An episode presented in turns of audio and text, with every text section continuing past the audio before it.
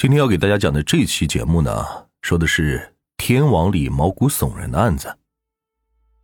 六十岁的张大娘活了大半辈子，哪里见过这种血腥的场面？凌晨三点左右，一阵急促的敲门声将她从睡梦中惊醒。张大娘打开房门，看见邻居沈龙云趴在门外，浑身是血。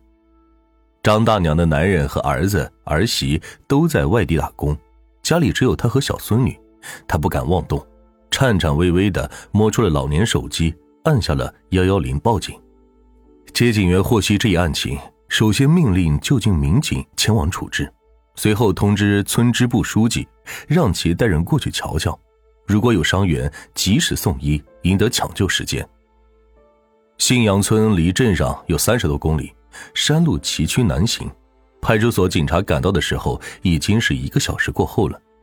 沈龙云夫妇都被村民送去了医院，沈家卧室是案发现场。民警一进去就看到床上有一大滩的血迹，沈龙云年仅九岁的女儿丽丽倒在了血泊中，已经没了呼吸。房屋大门完好，没有被撬压的痕迹。警方在屋后窗户下发现了一张小凳子，凳子上有踩踏的痕迹，墙壁上有攀爬痕迹，两处鞋印纹路十分接近。由此推测，嫌疑人是翻窗进入室内的。综合现场痕迹物证来看，嫌疑人只有一个。警方在沈家后门的门栓上提取到了沈龙云妻子万小娟的血迹，而万小娟是被村民从卧室从正门抬走的，所以这应该是嫌疑人身上沾有万小娟的血，逃跑时附在了门上。沈龙云的家位于信阳村的一个山坡上。坡上只有三户人家，他的家在中间，和右边张大娘的屋子靠得近一些。他家的主要收入来源是务农，在当地属于中下水平，房子也修得普通，一看就不是什么有钱人。嫌疑人翻窗进入，作案后从后门逃离，足见其对现场环境比较熟悉。卧室内的痕迹基本是打斗形成的，而不是翻找钱财造成。这些迹象似乎说明，嫌疑人并非为财而来，那会不会是仇杀呢？如果是仇杀，就需要排查人际关系。警方立即展开了走访，然而村民们纷纷反映，沈龙云一家老实和善，和邻里相处的都还不错，并没有跟谁有重大的矛盾冲突。但是在走访中，有村民反映，案发的头天下午，沈龙云家前面的路上。出现过一个可疑的陌生男子，他穿着灰白色夹克和牛仔裤，背着一个黑色的背包。此人到底是谁？和凶案又有没有关系呢？另一组警力守在医院，希望能够从两名当事人口中获得一些嫌疑人的线索。沈龙云夫妇身上都有多处的刀伤，伤势严重。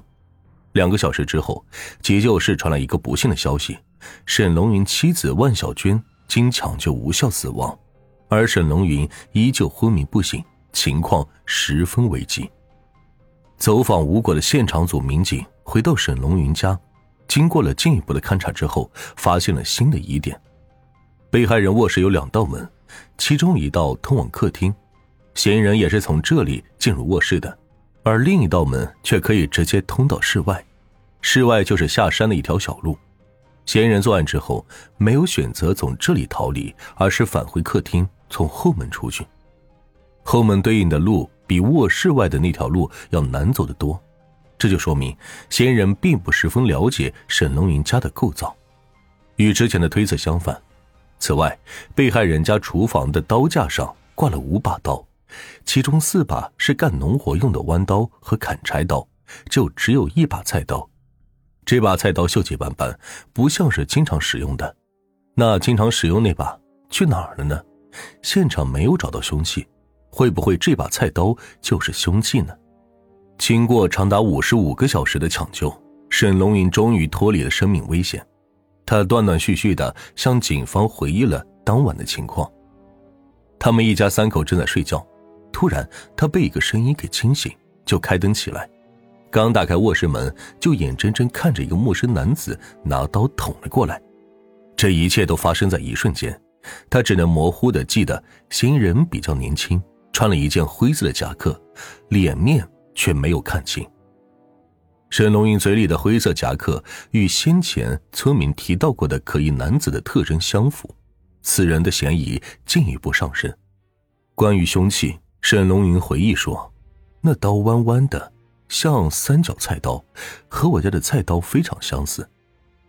无论作为物证还是线索。”沈龙云家丢失的菜刀对于案件的侦破都有着至关重要的作用。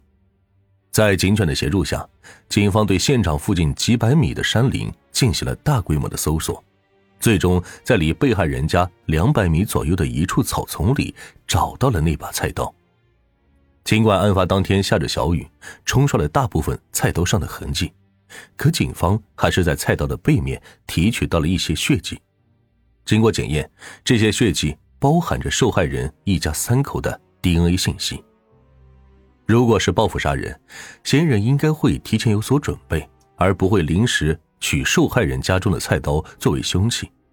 根据这个情况，警方推测，此案是入室盗窃转化为的抢劫杀人。案件定性之后，摸排的重点也发生了变化。